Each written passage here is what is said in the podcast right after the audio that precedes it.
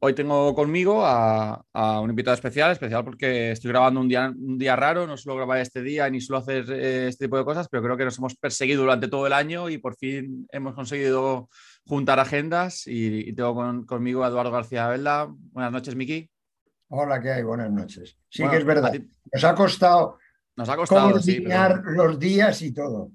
Sí, es que además como yo grabo a unas horas raras de noche, pues claro, no, a todo el mundo le viene bien y lo entiendo, porque hay a veces que cuesta un poco, a ciertas horas que cuesta. Eh, Miki, ¿a, ti te gusta siempre Eduardo García Velda, Miki? Porque a mí se me queda muy largo siempre, pero digo, a lo mejor a él le gusta o no le gusta. No, no, a, mí se me queda largo también. ¿Para qué te voy a engañar?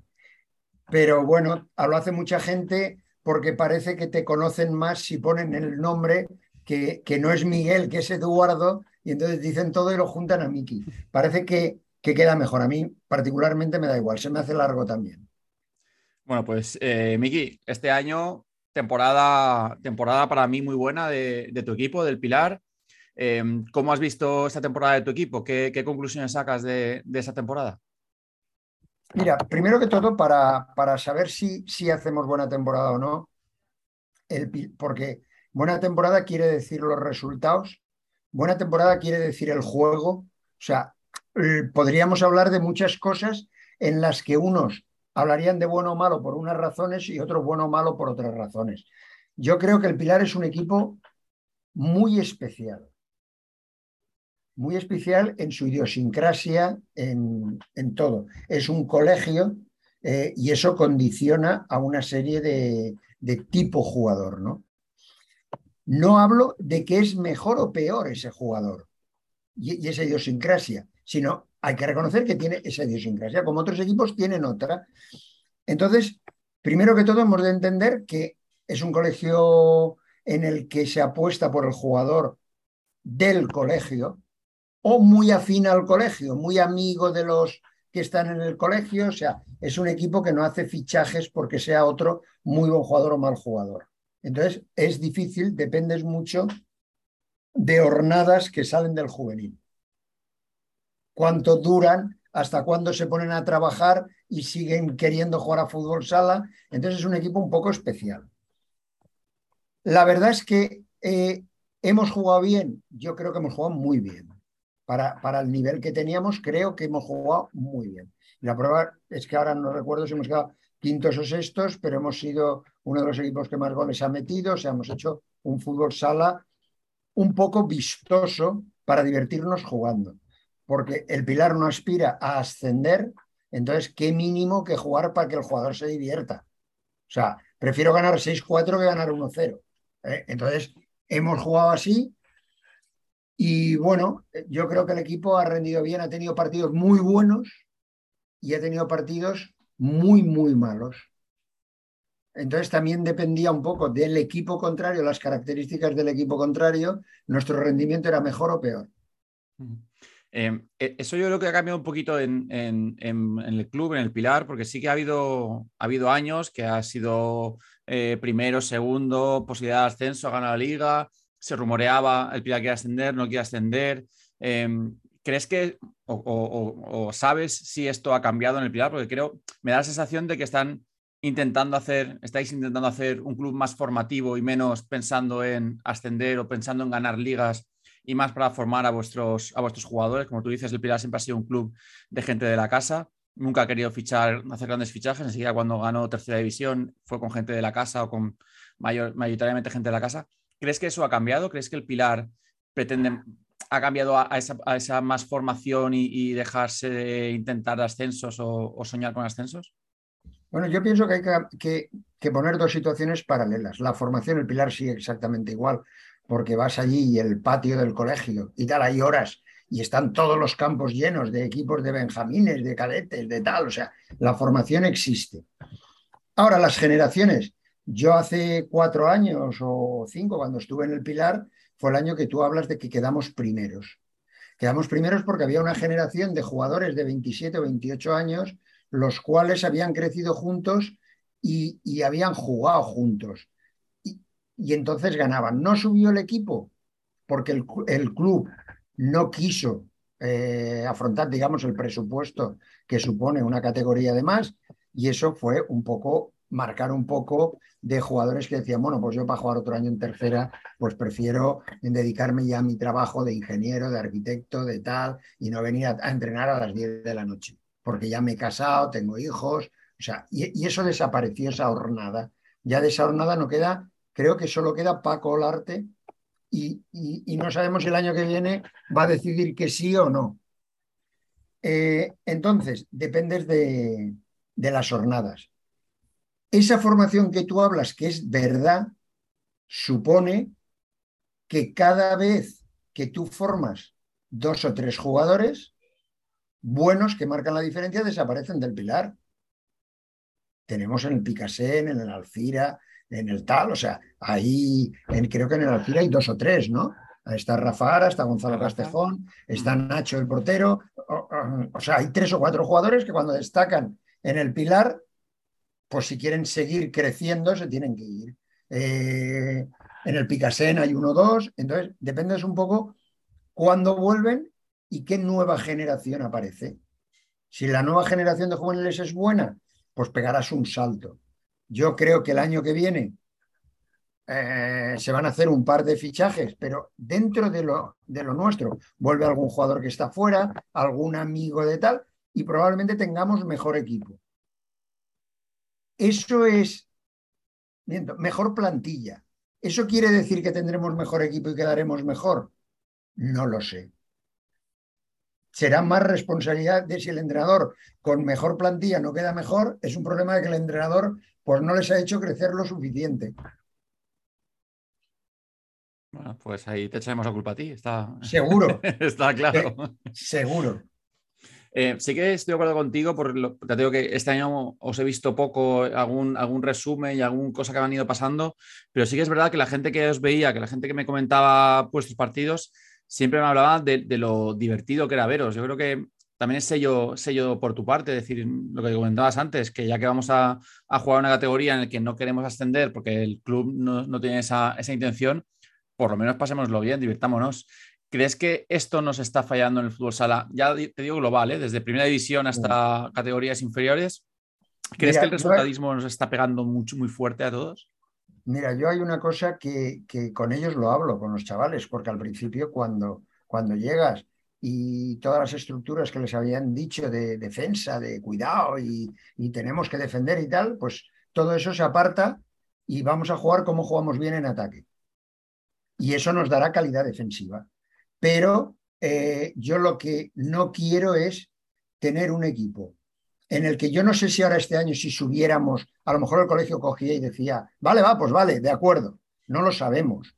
Tenemos la idea de lo que ha pasado anteriormente. Pero sí que es verdad que si por los horarios del pabellón, que es normal que los niños jovencitos tengan un horario más adecuado a su edad y que nosotros entrenamos a las 10, que si tú a, a, los jugadores, incluso a mí, me haces salir de casa a las nueve y media de la noche para entrenar a las 10, lo mínimo que te puedo hacer es que nos divirtamos jugando. Porque si encima somos un coñazo cada vez que entrenamos y somos un tal, al final eh, el jugador se va. Se va o viene sin ganas o viene sin tal. Entonces, bueno, sí que intentamos jugar bien. Eso es prioridad, porque además yo soy de los que piensa que aunque pierdas y juegas bien, acabarás ganando. Entonces, me gusta esa dinámica. Si encima juegas bien y vas ganando, fíjate que nosotros un momento estuvimos a punto de ir en descenso durante la temporada. Entonces, pues bueno. Eh, en cuanto a eso, hay una cosa que también es verdad. Eh, en el Pilar se paga y se paga probablemente el club que más paga de, tercera división. Entonces, es difícil coger a alguien y decirle, oye, vente a jugar al Pilar. Y vente a jugar al Pilar en el equipo que estás con tus amigos, dejas a esos, te vienes aquí pa, y pagas. Es, un poco complicado. Ahora yo creo que este año, por lo que te digo, un par de jugadores o tres sí que van a venir y yo creo que, que nos van a dar un espaldarazo. Bueno, e, en esta temporada, no sé cómo lo has visto tú desde, desde un banquillo, pero creo que ha sido la más igualada en los últimos años. Como tú has dicho hace un momentillo, Hubo un momento en que estabais coqueteando con la zona baja, hubo un momento en que Mislata, que ha sido el campeón de la liga, estaba coqueteando con la, zona baja. Eh, ha habido mucha igualdad. Eh, ¿Ha sido igualdad por arriba o igualdad por abajo? ¿Cómo, cómo lo has visto tú? Esa es la pregunta del millón. Esa es la pregunta del millón, porque yo creo que el fútbol sala, no en tercera, a nivel nacional, nos ha igualado por abajo. Desgraciadamente nos hemos igualado por abajo en la selección, en los clubes, en casi todos. El equipo que destaca jugando bien pega un salto importante. Y eso te das cuenta en los comentarios que, yo soy un, un, anti estos comentarios. Tú, antes de los partidos, oyes entrenadores y te dicen, ganará el partido el que menos errores cometa. Coño, el que menos errores, el que más aciertos cometa. ¿O tú vas a depender de ganar de, las cosas que haga mal el contrario? Entonces, si ya entrenamos a no vamos a cometer errores, vamos a aprovecharnos de lo malo que lo haga el contrario. Tus partidos son horribles. Entonces, hay muchísima ah, ahora el halo de todos los entrenadores de que piensan más en lo que no te puede hacer el contrario que de lo que tú puedas hacer al contrario. Y yo entreno al revés. Pero es una manera de verlo, no es ni bueno ni mala. Es diferente. Lo del maestrillo y el librillo famoso que tenemos todos, pero es complicado muchas veces ajustar eh, los discursos que tenemos los entrenadores o que tienen los entrenadores, un poco difícil ajustarlo a, la realidad del equipo y, también es trabajo muy importante del entrenador, en, en, tu caso que tú eres entrenador muy psicólogo, es saber llevar ese discurso para que los jugadores lo entiendan y lo, asuman. Yo creo que eso también es parte de, tu trabajo. También es hacer que, los jugadores confíen en ese, en ese discurso y se lo crean. Porque muchas veces tú cuentas cosas que, el jugador te mira como diciendo, mm, no, me, creo lo que me estás diciendo. Eso también es muy difícil de explicar a los jugadores y hacer que, te crean. Hombre, yo te voy a contar una anécdota de ese equipo que todo el mundo dice que tenía el Pilar, que quedamos campeones, que cuando yo llegué, los primeros partidos ganábamos, pero ganábamos muy ajustado, habíamos cambiado la forma de entrenar, las tareas, eh, la filosofía y tal, y entonces tuvimos una reunión de por qué eh, no se ganaba como se ganaba el año anterior. O sea, los jugadores ya, ya, eran veteranos, veteranos me hablo de 27, 28, estaba Rafa Ara, estaba Juanjo, estaban jugadores con un caché.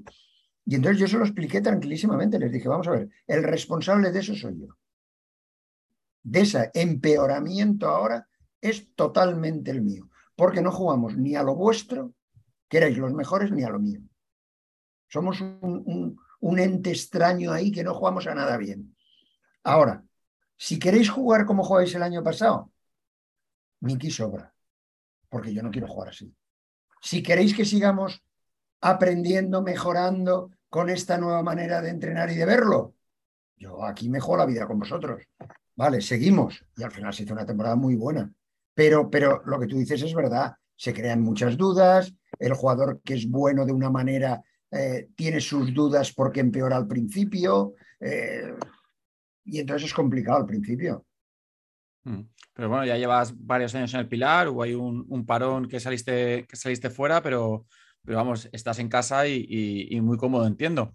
Se ha habido estas semanas eh, más como comentábamos antes fuera de, grabación, más por deseos de gente que por otra cosa, se ha salido tu nombre como en las quinielas para entrenar a Levante. Em, ¿Qué has pensado cuando has escuchado estos rumores?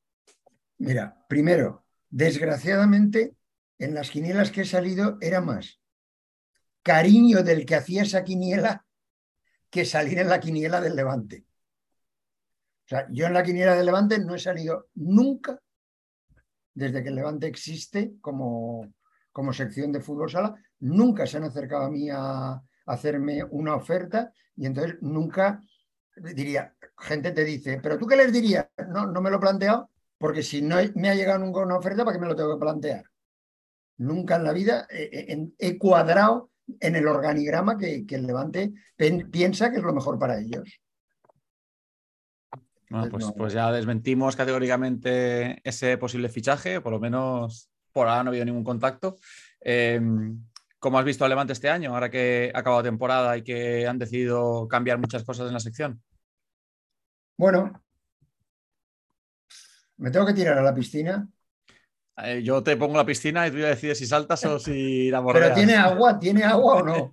tiene, no mucha, pero tiene agua. La, hemos limpiado y estamos llenándola. Vamos a ver. Eh, particularmente, mi opinión es, creo que el Levante no tenía equipo el año pasado para ser subcampeón de liga y este año no ha tenido equipo, no tenía equipo para quedar el décimo. Entonces, todo lo que le eches a favor de lo que consiguió el entrenador es déficit de este. O sea, llegamos en que los jugadores y el entrenador el año pasado consiguieron una gesta que para mí fue impresionante, impensable. Y este año al revés. Eh, yo creo que el puesto de Levante a lo mejor es del cuarto, quinto al octavo como malo, pero siempre tiene que estar en la copa y tal. Lo que sí que me ha, me ha dolido porque el Levante es mi club. Yo soy del Levante de fútbol de toda mi vida. Mi padre era jefe de una peña, el tal. Yo sido del Levante cuando íbamos a Vallejo, cuando íbamos a tal. O sea, soy levantinista a muerte. Entonces yo soy de los que cree que los clubs no solo son grandes por los resultados, son grandes por sus acciones. Entonces, yo creo que con lo de Diego Ríos, que no entro si estaba bien tirado, si no, si tal, porque yo con Diego Ríos hay cosas que no me han gustado de cómo es su modelo de juego, pero reconozco que probablemente tenía que haber salido con un poco más de reconocimiento del Levante. Creo que han sido los tres mejores años de la historia del Levante. Y hay uno de los responsables máximos es el entrenador. Sí, la verdad es que la despedida fue muy fría, ya lo comenté el otro día en el programa, que, que vamos, yo esperaba, no esperaba, no, deseaba otro, otra despedida porque creo que Diego ha hecho un trabajo enorme en el club. Te gustará más o menos cómo jugaba. A mí el año pasado no me gustaba su, estilo de juego, pero entiendo que los resultados le acompañaban y, la intensidad de los jugadores le acompañaban y le creían mucho en él. Este año ha tenido la mala suerte de las lesiones y que el club no ha mejorado la plantilla, la ha empeorado, para mi gusto. Pero, yo creo que merecía otra despedida. Y, como comentaba el otro día, me parece que en esta despedida, estas tres líneas del comunicado, se ha, se ha denotado que algo pasaba y que esto ya venía de largo. Ya, pero muchas veces yo es que creo que las despedidas en, el deporte siempre son jodidas por un lado. O sea, es muy difícil cuando dicen eso de hemos llegado a un acuerdo. Hemos llegado a un acuerdo, pero hay uno que se quería quedar y otro que no. Y hemos llegado a un acuerdo. El que se quería quedar se va jodido y el otro lo ha tirado. Entonces ahí ha habido algo que ha explotado esa relación. Yo, yo no he estado tan dentro como para poder hablar quién es el, culpable directo. Lo que está claro es que por todos los rumores que salían por fuera de jugadores, de tal, eh, las relaciones no eran de, de, los, de lo más buenas. El año pasado pasó lo del Betis, ¿no? Que si se iba a Betis, que si no, que si. O sea, no, no sé, no. Han acabado yo creo que mal. Tiene toda la pinta, vamos, no. Conociendo un poco cómo suele funcionar ese club, bien no han acabado porque he leído, he leído comunicados mucho más largos con gente menos importante, así que entiendo que, que, algo ha pasado. Y ahora que no está Diego y que, y que tú no eres uno de los candidatos, eh, ¿por quién apuestas? ¿Quién crees que va a ser la apuesta de Levante? ¿O por quién apostarías tú? ¿Por quién apostaría yo? Yo lo tendría que pensar mucho porque me tendrías que dar más datos. Eh, ¿Cuál es la cantidad económica que están dispuestos a gastarse después de la reducción que me imagino deben de tener? Poca. no lo sabemos. Va a ser poca. ¿eh? Por, eso te digo, yo creo que va a haber, pero te puedes llevar la sorpresa de que no, de que no existe esa reducción. O la quieren hacer en los jugadores y en el entrenador no, o no, no lo sé. Entonces, yo creo que el Levante es un club con solera, debe de traer un entrenador con solera. Y eh, por lo que he oído, Tino Pérez y ahora Bruno han dicho que no, o no han llegado a un acuerdo, no lo sé. El caso es que no vienen. Y bueno, Pues en España tampoco hay tantos, tantos entrenadores. Eh, yo sé por quién apostaría, pero mi apuesta eh, no, no vale nada. Bueno, pero las apuestas como tal tampoco son vinculantes. Eh, ¿Quién crees tú que haría un buen trabajo en el Levante, en un Levante de bajo presupuesto y con jugadores por formar? Porque yo creo que eso va a ser un poco lo que van a hacer, eh, traer uno o dos jugadores que completen el 5 inicial luego gente joven para que vaya rellenando ese, fondo de plantilla. Bueno, yo creo que el Levante tiene todavía, se ha quedado con seis o siete jugadores de campo, ¿no? Que son todos de primerísimo nivel.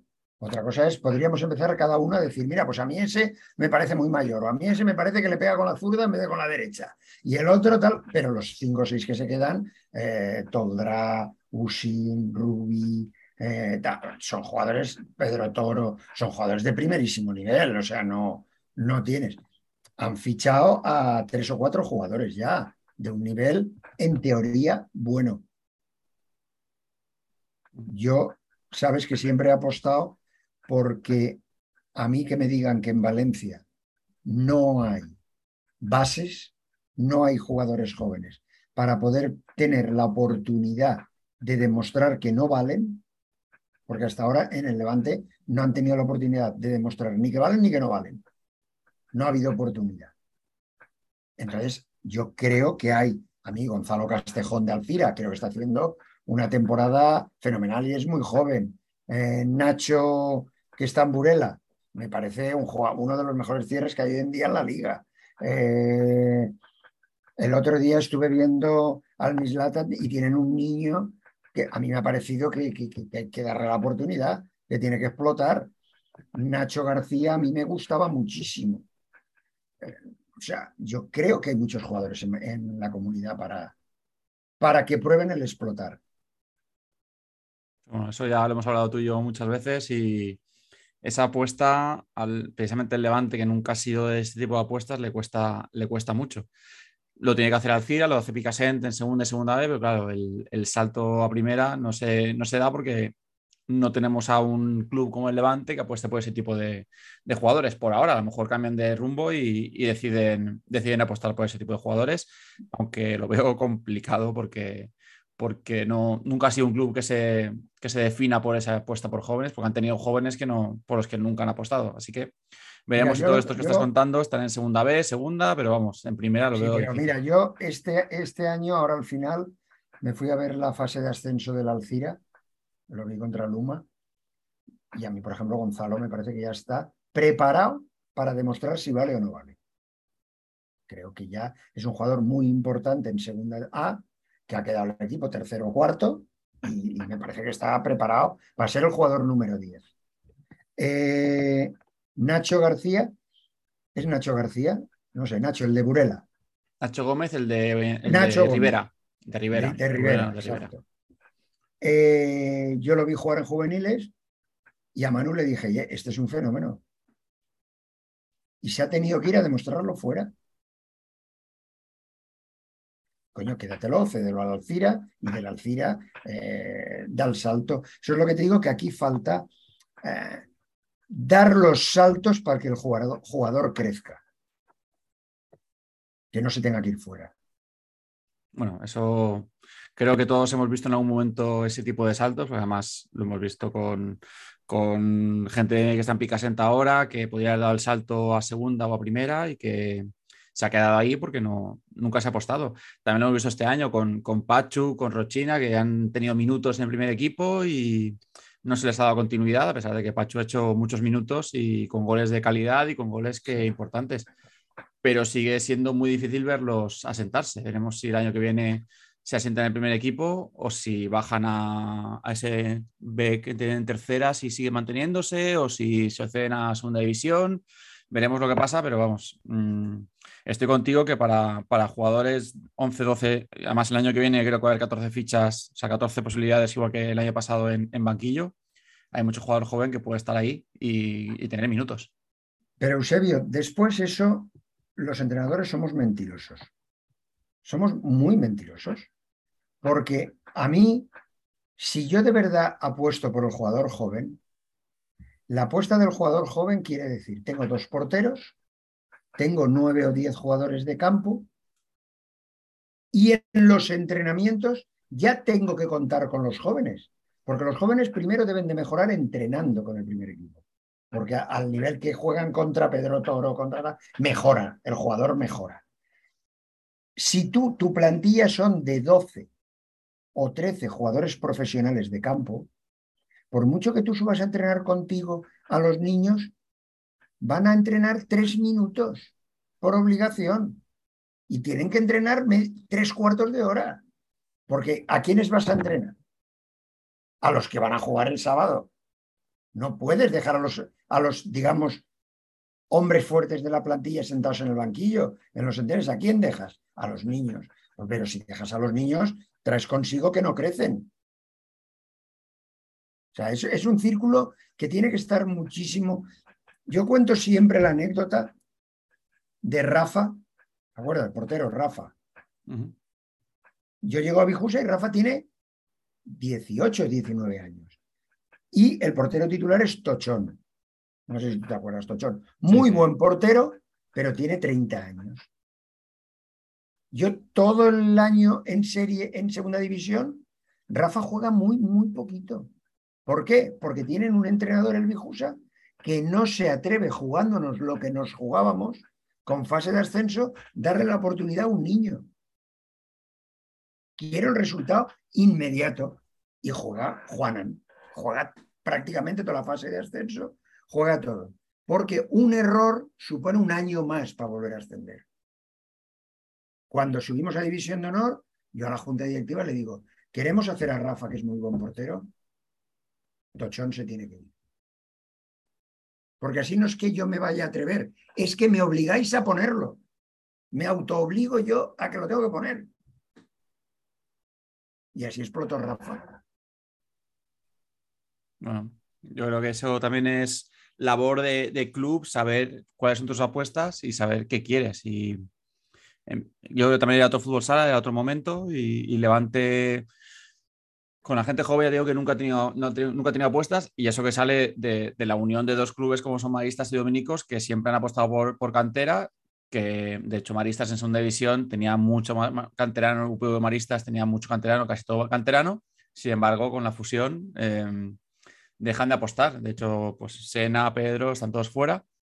Y se ha ido limpiando entre comillas a todo el canterano para traer gente de fuera y apostar muy poco por el talento valenciano que ahí estoy de acuerdo, yo creo que, hay talento para, crecer y mejorar. Pues estoy seguro que, que Hamza cuando tenía 19, 20 años, alguien le tuvo que dar la oportunidad. No era tan bueno como es ahora, igual que con Ruby, igual que con todos los jugadores, alguien les, tiene que dar la oportunidad. Y en sus comunidades otros, los equipos de sus comunidades se las daban, pero nosotros no se lo damos a nuestros Pachu, a nuestros, a nuestros Castejones, etc. Y yo creo que eso es labor de, de un club grande, es saber cuándo tiene que, que tener jugadores de la casa para engrandecer la plantilla. Y atreverse los entrenadores. Sí, pero eso también. Porque si después, si tú quieres hacer formación de jugadores de aquí, también tienes que tener que no te van a exigir el resultado hoy. Te van a dar un tiempo de, prudencial para poder. Si no, es muy difícil. Pero yo es que Valencia, yo es que creo que es una. Hemos pasado y, ahora nos vamos a ir hacia otro lado. ¿Por qué la Federación Valenciana, antiguamente las selecciones, era un fracaso no entrar en semifinales o en la final de selecciones, en todas las categorías, ¿eh? y ahora es un éxito jugar una semifinal.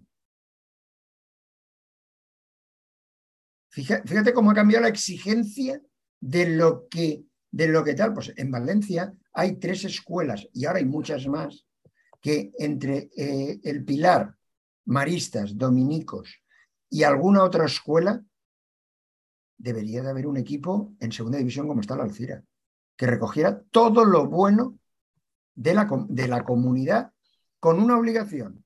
Todos menores de 23. Todos pueden compaginar el primer equipo con el segundo. Tú has cumplido 23 y no has podido jugar en el primer equipo, te tienes que ir. Tienes que abrirle la puerta a otro. Yo, creo que tampoco ha querido nunca Levante tener un filial fuerte, porque ha tenido opciones de ascender a, al que era su filial, que era Maristas en tercera división, y nunca han querido. Pero, yo ya, fíjate, no hablo solo del Levante.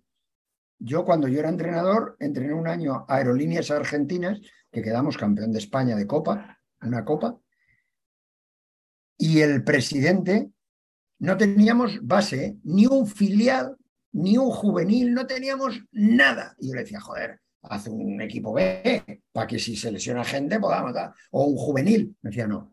Yo con el dinero que me ahorro de la base, ficho al mejor jugador de la base de todos los equipos. Bueno.